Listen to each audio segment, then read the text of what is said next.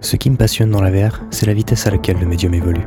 En l'espace de quelques années à peine, nous sommes passés d'un matériel encombrant, capricieux et onéreux à un outil plus élégant, ergonomique et abordable. De la même manière, les applications disponibles ont fait un bond en avant, passant d'expériences qui se rapprochent plus de la démo technique qu'une œuvre complète à de véritables bijoux, profitant pleinement de la puissance de la réalité virtuelle. Les titres âgés de seulement quelques années sont ainsi rapidement devancés par des semblables qui s'adaptent aux nouveaux standards de la VR. On souhaiterait même que certains subissent un petit lifting afin de se remettre au goût du jour. Et parfois, il arrive que nos souhaits soient exaucés. Salut, c'est Isocel aujourd'hui, on va parler de Vertigo Remastered. En 2016, et à l'aube de la nouvelle vague VR, un jeune développeur tout droit sorti des studios de Valve nous propose un nouveau jeu, du nom de Vertigo, qui retient toute notre attention.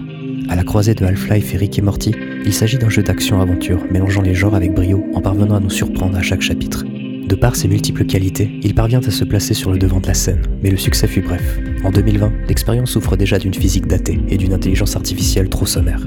Travaillant sur un second volet, le développeur s'est dit qu'il était temps de mettre à jour sa préquelle en y incorporant son savoir acquis dans la création de sa suite et en suivant les nouveaux codes imposés par les œuvres VR actuelles. En est ainsi Vertigo Remastered, le premier remaster officiel du catalogue VR et pas des moindres. Disponible sur Steam et Viveport pour une vingtaine de francs, cette édition regorge de nouveautés. Mais commençons par aborder l'histoire.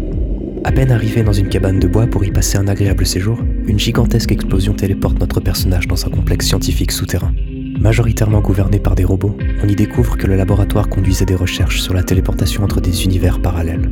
Après un essai hasardeux, une brèche s'est ouverte, le laboratoire mis sous quarantaine et les robots ordonnés de détruire toute espèce venant d'un autre monde, comme nous. Notre objectif va alors se dessiner. Nous devons remonter à la surface du complexe infesté de robots afin de s'en échapper, en enchaînant des phases d'action, de puzzle, d'exploration et de boss.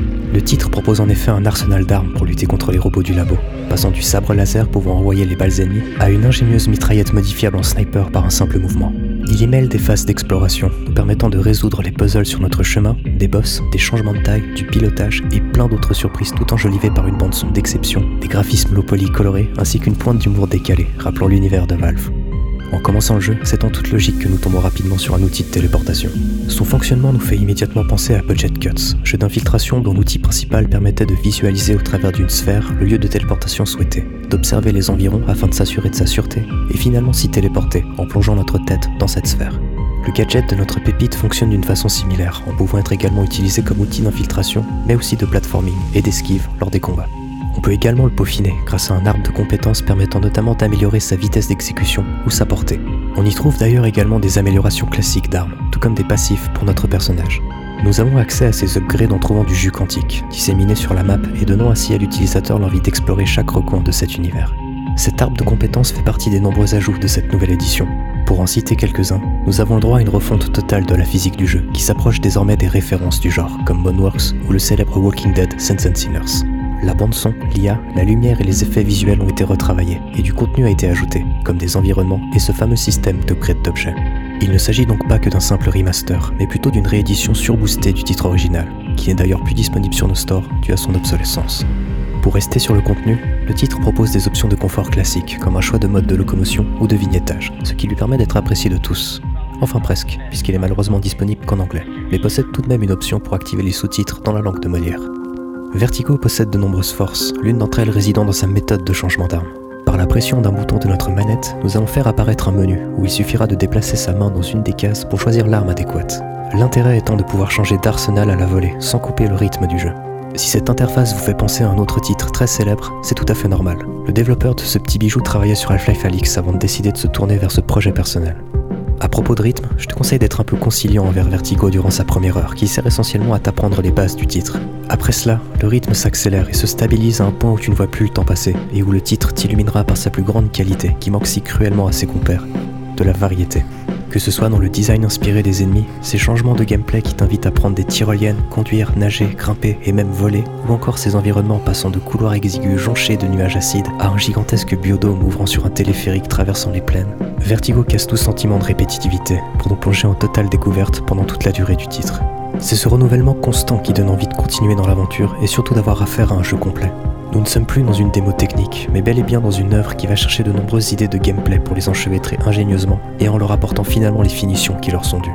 Je n'ai même pas encore parlé des boss, qui sont tout aussi bien pensés, décalés et impressionnants que le reste de l'œuvre. Ils t'inviteront à des phases de gameplay encore différentes de ce que tu as pu expérimenter jusqu'alors, contribuant ainsi au rythme du jeu en étant sûr de couper tout sentiment de lassitude potentielle.